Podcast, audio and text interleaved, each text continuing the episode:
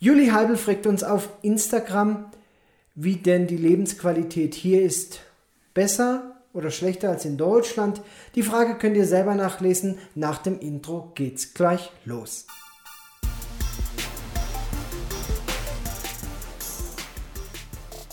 Ihr seid ganz herzlich gegrüßt, liebe Freunde unserer Mission. Ich habe heute meine Frau mit dabei zu einem ganz wichtigen Thema. Eine Frage, die uns auf Instagram gestellt wurde. Wie sieht es denn mit der Lebensqualität hier in Peru aus? Und wer von euch noch nicht mit unserem Instagram-Account verbunden ist, dem kann ich das nur empfehlen. Schaut doch mal nach bei äh, Missionsarzt auf Facebook oder Instagram. Verbindet euch mit unserer Seite, dann seid ihr auch immer up to date. So, jetzt aber zu der Frage. Was ist, wo ist es besser? Wo ist die Lebensqualität höher hier oder in Deutschland. Nun, wenn ich Google zum Thema äh, Lebensqualität befrage und einfach mal äh, eingebe, was ist Lebensqualität, da kommt ganz knapp die Definition. Man spricht von Lebensqualität, von den Lebensbedingungen abhängiger an Zufriedenheit und Wohlbefinden messbare Qualität des Lebens. So, und um dieses Thema soll es gehen. Ich will die Frage gleich mal an meine Frau weitergeben. Was hast du denn für einen Eindruck? Wo ist unsere Lebensqualität höher, hier oder in Deutschland? Ja, hallo, ich grüße euch ganz herzlich. Ich habe mir natürlich auch Gedanken gemacht über diese Frage. Als ich sie gesehen hatte, auch unter dem Instagram-Post, habe ich erstmal selber für mich reflektiert, ähm, weil ich dachte, ja, wo ist es denn nun besser? Und ähm, da ist mir einfach aufgefallen oder habe ich mir überlegt, dass es ähm, ja sehr viele Faktoren gibt, die die Lebensqualität beeinflussen. Und äh, da gibt es auf jeden Fall einige externe Faktoren, auf die ich gekommen bin. Zum Beispiel, ähm, wo ist das Wasser sauber, wo habe ich durchgehend Strom, wo kann ich besser einkaufen, wie ist es mit dem kulturellen Leben, kann ich mal ein Eis essen gehen, wenn ich abends spazieren gehe oder gut essen gehen, ohne Angst haben zu müssen, mir was einzufangen. Ähm, und bei vielen oder den meisten dieser Faktoren bin ich dann doch zu dem Schluss gekommen, dass in der Hinsicht die Lebensqualität ähm, in Deutschland deutlich besser ist.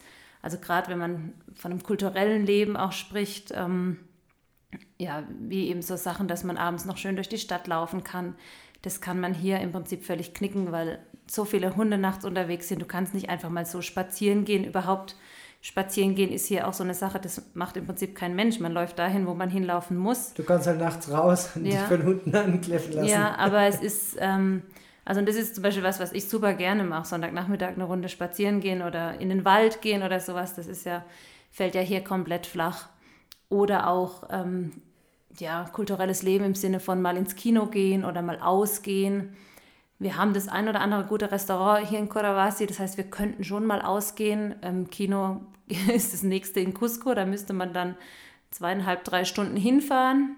Ähm, ja. Ja, also man also muss schon sagen, wir sind ja hier mitten in, voll in im Campo, ja. Genau, also, im Campo. Und äh, als wir in Arequipa gewohnt haben, war ja die Situation ein bisschen anders. Ne? Da konnte man ja in die Mall runter, konnte in, genau. in Kino, konnte auch äh, gut essen gehen. Da gab es auch wirklich äh, europäische Qualität. Genau. Äh, Zickzack erinnere ich, das war oh, ja. so ein, ein, sehr gutes Restaurant. Allerdings unter Schweizer geleitet. Führung, ja. ja. Mit Schweizer Preisen. ja, aber ähm, ich meine, im Moment ist diese Frage auch schwieriger zu beantworten, da ja Covid noch mit ins Spiel kommt und ähm, auch in Deutschland das kulturelle Leben ja zum Beispiel brach liegt. Also in Deutschland wäre es jetzt auch nicht möglich, einfach mal essen zu gehen, zumindest im Moment nicht, oder ins Kino zu gehen oder ins Schwimmbad. Ähm, tatsächlich haben wir es im Moment ja so, dass wir hier essen gehen dürfen und in Deutschland nicht. Also da sind wir gerade sogar im Vorteil. Ähm, ja, das sind solche externen Faktoren. Aber würdest du auch sagen, dass, dass Lebensqualität eher ein, ein Sammelbegriff ist, so multidimensional, dass es also viele verschiedene Bereiche gibt, die auf jeden Fall, auf eine jeden Fall. Äh, Lebensqualität definieren? Ja. ja. Ja, auf jeden Fall. Lebensqualität ist zum Beispiel auch einen schönen Abend mit Freunden zu verbringen. Ähm, wir knüpfen jetzt hier nach und nach auch Kontakte und trotzdem fehlt mir mein Freundeskreis in Deutschland. Ich habe es genossen, einfach abends mit meinen Freundinnen mal in die Sauna zu gehen oder bei uns zusammen abends zu sitzen, mhm. Weinchen zu trinken mhm. und guten Käse zu essen zum Beispiel. Das fehlt mir hier schon. Das ist schon auch Lebensqualität. Aber wenn ich jetzt den ersten Bereich, den du erwähnt hast, zusammenfassen würde, Äh, wären das so Faktoren, die man unter materiellem Lebensstandard Genau. zusammenfassen kann? Also ich habe die für mich so als bisschen als externe, also vor allem extern im Sinne von außerhalb der Familie definiert. Also von Dingen, die ich auch jetzt im Moment wenig beeinflussen kann. Vielleicht. Ähm, ja, Aber gerade mit Freunde, das ist ja unter Umständen auch extern, ne? genau, ja. ja. Ja, Und ich sage nicht materiell ist ja eher. genau, ja. Für mich schon ein externer Faktor. Ähm, interner Faktor, ganz klar, ähm, meine Familie. Und das ist eigentlich die Quelle meiner höchsten Lebensqualität. Und ähm, deswegen Und die ist für mich- größte Herausforderung. Und die größte Herausforderung, natürlich. Äh, aber deshalb ist für mich diese Frage auch schwer zu beantworten, weil die Lebensqualität für uns als Familie ganz persönlich meines Erachtens enorm gestiegen ist hier in Peru. Ähm, einfach der Tatsache geschuldet, dass der Benjamin viel, viel mehr zu Hause ist, als er das in Deutschland war. Die ähm, Wochen haben deutlich weniger Arbeitsstunden als 70 bis 80. Ähm, und das macht sich einfach total bemerkbar innerhalb vom Familienleben. Also nicht, dass er in, in Deutschland nicht präsent gewesen wäre, aber er war halt tatsächlich einfach viel weg und viel am Arbeiten. Und gerade ich merke das auch, wie das für die Kinder ist, die feiern das so ab, dass der Papa mal mittags heimkommt zum Mittagessen oder jeden Morgen eigentlich zum Frühstück da sein kann. Ähm, das ist ein ganz, ganz wichtiger Lebensqualitätsfaktor für mich. Ja, also wenn man sich mit, dem Le Lebens, äh, äh, mit der Lebensqualität beschäftigt, da kommt man äh, auch irgendwann auf diesen Aspekt des Zeitwohlstandes. Ja, Und ich glaube, der Zeitwohlstand, das ist schon eine Eigenschaft, die, äh, die massiv zugenommen hat. Ähm, jetzt kann man natürlich diskutieren, was ist mehr Wohlstand, wenn man mal eine halbe Stunde im Auto zur Arbeit fahren darf und seine Ruhe hat. Also das habe ich zum Beispiel als Wohlstand empfunden. Äh, natürlich hat mich das immer wieder genervt, in irgendwelchen Staus zwischen Moosbach und Heilbronn zu stehen, bis in die Klinik oder später zu den Notarztdiensten. Aber trotzdem war es immer auch für mich eine, eine hohe Lebensqualität, mobil zu sein, ein schnelles Auto zu haben. das hat auch äh, wesentlich zu meinem Wohlbefinden beigetragen, äh, da über die Lande zu düsen, wenn es regnet, äh, äh, wenn die Sonne scheint. Man hat immer wieder neue Bilder, neue Eindrücke. Ich habe es genossen, mir dabei einen Podcast anzuhören. Also das war für mich auch hohe Lebensqualität. Ähm, das für mich persönlich unter Zeitwohlstand jetzt fallen würde, aber ganz klar natürlich für die Familie nicht, weil ich zu diesem Zeitpunkt dann eben abwesend war. Und äh, ja, also ich glaube, das muss man doch tatsächlich differenziert betrachten, die, die ähm, unterschiedlichen Aspekte und diese unterschiedlichen Aspekte wieder bezogen auf die unterschiedlichen Personen. ja. Ja, Also für mich zum Beispiel, ähm, ganz klassische Situation in Deutschland, wo mich furchtbar gestresst hat, war, wenn ich mit allen Kindern einkaufen war und ich stand an der Kasse und der gute Deutsche hinten schon mit den Hufen gescharrt hat, Ja. weil die Mutter vorne nicht schnell genug das Zeug im Griff hatte. Ein Kind saß im, Kinder, im Einkaufswagen, hat gequakt. aber da kann ich mich auch Zwei wollten schon raus ins Auto, erinnern. einer hatte keinen Bock. Ähm, einer hat was ganz Spannendes nochmal hinten im Laden gefunden oder sowas. Da ist mir als echt der Schweiß ausgebrochen, obwohl ich ein sehr entspannter Mensch bin.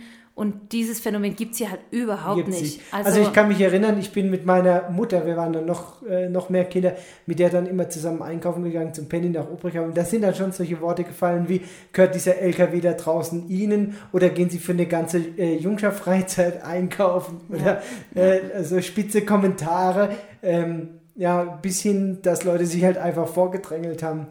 Äh, das existiert hier in der Tat nicht. Ja, das Wichtigste Wort in Peru ist Paciencia, also Geduld. Und das merkt man schon. Die Peruaner sind extrem langmütig, habe ich das Gefühl, mit, mit Kindern sowieso, aber auch mit, mit ihren Mitmenschen im Sinne von, ja, dann warte ich halt. Also, was man in Deutschland so gar nicht Außer kennt. im Straßenverkehr. Außer im Straßenverkehr. Gut, das kennt man in Deutschland oft auch nicht. Aber ähm, also es ist egal, es geht eben einfach alles auch langsamer. Also du kannst auch nicht mal kurz was einkaufen gehen. Deswegen bin ich da gar nicht der, der limitierende Faktor mehr an der Kasse, sondern eher der Kassierer, der halt alle Zeit der Welt hat, um das Zeug abzukassieren. Ähm, das hat mir extrem viel Stress rausgenommen. Und ich glaube, gerade mit Kindern hier, mal abgesehen von der Quarantäne, ähm, ist es schon in vielerlei Hinsicht entspannter. Klar, die erste Zeit ohne Quarantäne in Peru haben wir in Arequipa erlebt. Das ist eine Großstadt, eine Millionenstadt. Da ist es natürlich auch nicht super entspannt mit Kindern. Aber gerade so eine Einkaufssituation oder auch eine Essen-Geh-Situation, du kriegst auch keinen bösen Blick, wenn deine Kinder mal ein bisschen lauter sind in einem Restaurant oder sowas. Sind ja Kinder und habe- äh, die peruanischen Kinder ja, sind genau. nicht genauso laut, sondern eher lauter. Ja, also, ich hatte immer das Empfinden, dass wir die leisesten ja, eigentlich ja, waren. ja, ja. Ich kriege auch immer wieder gesagt, wenn ich mit allen unterwegs bin hier, wie, wie gut erzogen die doch wären. Also das wäre man ja überhaupt nicht gewohnt, dass die so leise und still und brav sind. Und wer unsere Kinder kennt, weiß, die sind natürlich leise und still und brav und immer, nein, die äh, sind auch ganz normale Kinder. Aber das nimmt mir schon im, im Alltag einfach viel Stress raus. Ähm, ja, dass ich mich einfach gefühlt freier mit den Kindern bewegen kann, was jetzt so das Auffallen angeht oder das negativ auffallen. Ich habe auch nie in Deutschland das Gefühl gehabt, dass wir ständig negativ auffallen, aber man hat doch immer so ein, macht sich selber so einen Stress oder ich zumindest. Ja, ich glaube, es ist eher so, dass du dir selber einen Stress machst, weil ganz im Ernst, also nicht weil es unsere Kinder sind, ich glaube, die können sich auch sehen lassen. Klar. Und benehmen klar. sich und dafür, dass wir mit fünf Kindern unterwegs sind, also. Ja, ja. aber mich, mir hat mich entspannt es hier auf jeden Fall. Ähm, und also das ist schon auf jeden Fall eine Verbesserung der Lebensqualität. Ja. Was ich auch einen echt guten Punkt hier finde an, an Verbesserung ist unser Zugang zu guten Lebensmitteln oder zu unserem direkten Zugang. In Deutschland, Deutschland hat man natürlich auch einen guten Zugang zu guten Lebensmitteln. Natürlich. Aber hier ist es einfach ganz, ganz viel von dem Obst und Gemüse, das wir essen. Und das ist einfach das meiste, was wir essen, weil ähm, das ist halt in reichhaltiger Auswahl vorhanden, kommt hier aus der direkten Umgebung. Also in Deutschland habe ich auch gern Bio und regional gekauft, aber es ist immer so ein halber Sport, die Sachen dann auch zu finden und dann zu, auch zu, noch zu einem vernünftigen Preis. Oder man muss dann nochmal extra wohin fahren oder ja. sonst irgendwo. Und hier gehst du halt auf den Markt Richtig. und hast das Zeug, das kommt irgendwie von 20 Kilometern den Berg runter aus dem nächsten Tal. Wenn wo, überhaupt. Wenn überhaupt. Oder direkt von der Chakra nebenan. Es gibt hier sogar einen lokalen Markt, wo die ähm, Bauern praktisch direkt vor Ort ihre Sachen verkaufen können. Und das ist, äh, das ist für mich auch Lebensqualität, ja, gute absolut, Lebensmittel kaufen absolut. zu können. Ich meine, wenn du, wenn du äh, in die Bioabteilung von so manchem Supermarkt gehst, da kannst du ja zugucken, wie die Bio-Zitrone fault. Und hier kannst du direkt vom Baum pflücken. Ja. Also das ist auch ein, ich finde auch ein geschmacklichen Unterschied. Ja. Äh, und Schokolade gibt es hin und wieder auch immer dann, wenn uns ein netter Mensch aus Deutschland ein Paket zukommen lässt. Schickt, ja. ja, also wenn das mal interessiert, ich kann gerne in den Shownotes auch unsere Adresse hinterlassen. Da kann man Pakete hinschicken, aber es ist ganz wichtig, dass man nur meinen Namen draufschreibt, sonst kriegt der Postbote unsere Post nicht. Ja, ja, das ist schon toll. Wenn ein Päckchen kommt, dann ist immer die Freude groß hier im Hause Zaya. Genau, aber ähm, ja, also Lebensmittel ist schon so ein Thema oder auch, also auch das Fleisch und so, das kommt halt direkt von hier. Also wir waren jetzt erst heute bei einer Arbeitskollegin von Benjamin, die privat praktisch nebenher noch Landwirtschaft haben und das, was sie nicht für den Eigenbedarf brauchen, verkaufen. Und es ist halt hier 15 Minuten von hier entfernt, wunderschön gelegen, eine Chakra, also ein Feld oder mehrere Felder. Ähm, ja, die haben eine Forellenzucht. Man kann direkt die Forelle dort frisch kaufen. Da musst du in Deutschland, oder zumindest da, wo wir gewohnt haben, echt eine Ecke fahren, um solche Sachen zu finden. Ja, das gab es halt einfach Oder das gab es halt einfach hm. nicht, ja. Genau. Ja, Oder zu astronomischen ist, Preisen, ja, ja, wo man sich dann halt auch Kosten und Nutzen abwägen muss als Großfamilie. Und es ist halt wirklich alles da, irgendwie von, von Pfirsichbaum bis äh, äh, Fressers, ähm, Erdbeeren. Erdbeeren und ach, ja. Alles Mögliche. Das ist natürlich auch toll, durch das, dass wir hier ja Peru ein, ein, äh, Land ist, das sich fast komplett selbst versorgen kann. Also es gibt kaum Import von Lebensmitteln, auch von ganz vielen anderen Sachen nicht, aber gerade Lebensmittel ist der Import echt gering.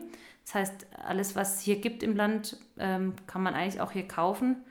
Und ähm, das ist natürlich ähm, schon ganz cool. Ja. Und ich habe auch den Eindruck, dass äh, Peru, gerade was die Lebensmittelversorgung angeht, durch die Covid-Krise ganz gut durchgekommen ist und dass man da gerade auf diesem Prinzip kurze Wege, ähm, äh, Anbau vor Ort doch wirklich einen entscheidenden äh, Vorteil hatte auch. Ja, auf jeden Fall. Es gab eigentlich zu keiner Zeit irgendwelche ähm, Leerstände. In der Großstadt mal, in der Großstadt, in der Großstadt gab es genau, Nudeln und Toilettenpapier. Ich hatte da mal, also das gleiche Bild wie in Europa auch. Ja.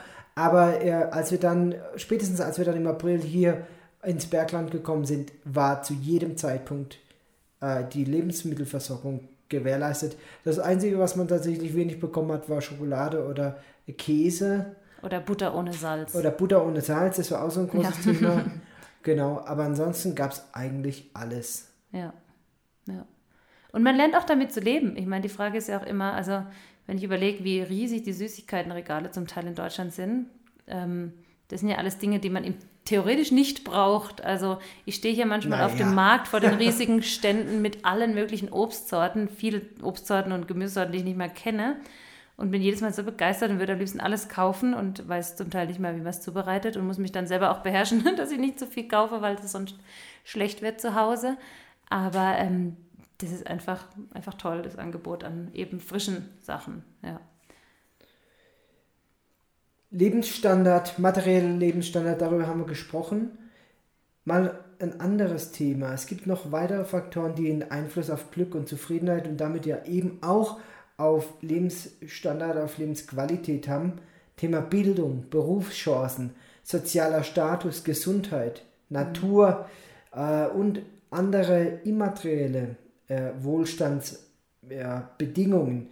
Äh, ähm, ich glaube, da sollte man mal ein bisschen drüber reden. Fangen wir doch mal mit dem Thema Bildung an. Wie schätzt du die Bildung hier vor Ort ein? Wie hast du dieses Jahr erlebt? Und man muss natürlich ergänzen dazu sagen, dieses Jahr war für die ganze Welt extrem, aber insbesondere natürlich auch für Peru. Nach drei Tagen Schulunterricht im März, äh, im März geht ja hier das Schuljahr los, äh, da war die Schule schon wieder vorbei und ab da ging ja dann Homeschooling los. Ja, also die Bildung meiner Kinder, die war dieses Jahr bestimmt besonders gut, weil sie mich als Lehrerin hatten. Nein, wir haben ja das Glück, dass wir unsere Kinder hier an der Diospi-Schule anmelden konnten als wir dann hier waren in Coravasi. Ähm, in Arequipa haben wir das noch mit Material aus Deutschland zum Großteil überbrückt oder mit Lern-Apps. Ähm, und die Diospi-Schule ist extrem gut aufgestellt, was das Homeschooling angeht. Also ich, für Peru sowieso. Also ähm, es gab hier so ein staatlich verordnetes Schulprogramm, dass die im Fernsehen immer mal wieder so eine Art Unterricht angeboten haben. Aber da habe ich mir von vielen Personen sagen lassen, dass das echt also ganz, ganz äh, mau war. Und die haben sich hier echt ins Zeug gelegt, die Lehrer. Und ähm, ich vermute sogar auch, dass wir im Vergleich zu manch deutscher Klasse oder manch deutscher Schule echt besser aufgestellt waren. Also was ich zum Teil von meinen Freundinnen aus Deutschland gehört habe, wie sich gekümmert wurde um die Kinder während der, des Lockdowns, als die Kinder nicht in der Schule waren, da muss ich sagen, da waren unsere Kinder eigentlich zu jedem Zeitpunkt richtig gut versorgt. Ja, und wir haben ja äh, hier auch bekannt aus Arequipa, die ihre Kinder auf der deutschen Schule haben, Max-Uller-Schule, die ja wirklich eine Exzellenzschule ist. Und ich würde behaupten, dass die OSP in vielen Bereichen auf jeden Fall auf Augenhöhe war, was ja. die Versorgung von Material angeht. Ja. Natürlich war es eine Herausforderung, weil das ganze Material auf Spanisch ist und die Kinder ja nach wie vor schon besser Spanisch sprechen, aber noch lange nicht so, dass es reicht für Schulaufgaben auf Spanisch, sodass ich da echt viel gefordert war und es schon an vielen Tagen einfach anstrengend war für alle Beteiligten. Aber ähm, im Großen und Ganzen war die Bildung dieses Jahr doch ganz gut, glaube ich. Ja, und grundsätzlich denke ich, sind wir hier mit der DOSB-Schule ganz gut versorgt. Also, also DOSB Suyana ist ja der Trägerverein. Äh, da gehört dazu das Krankenhaus, in dem ich arbeite, die, das Krankenhaus DOSB Suyana. Dazu gehört ein Medienzentrum mit einem eigenen Fernsehkanal und Radiokanal. Und dazu gehört aber auch äh, die Schule und noch ein Gästehaus in in Lima, das ist ja so ein bisschen separat. Aber gerade die Bildung und das, was der äh, Christian und die Verena Bigalge da die letzten Jahre aufgebaut haben, das ist also wirklich gigantisch. Ist schon beeindruckend, ja. Ist beeindruckend. Und äh, ich freue mich schon drauf, wenn die Kinder hier äh, in die Schule äh, dürfen. Christian, falls du das hörst, äh, ganz herzlichen Dank da an deine Arbeit und deine Ausdauer.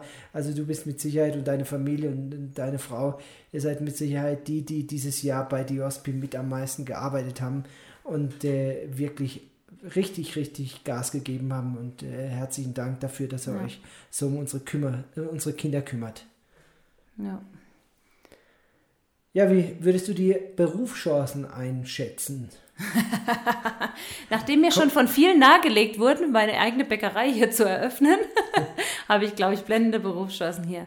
Nein, ich glaube, ähm, naja, das muss man ja immer, ich glaube, das ist eine Frage, die eher an dich geht, ja. Die Frage ist ja immer, ist das ein Karriereknick, so ins Ausland zu gehen oder ist ein Karriereschub?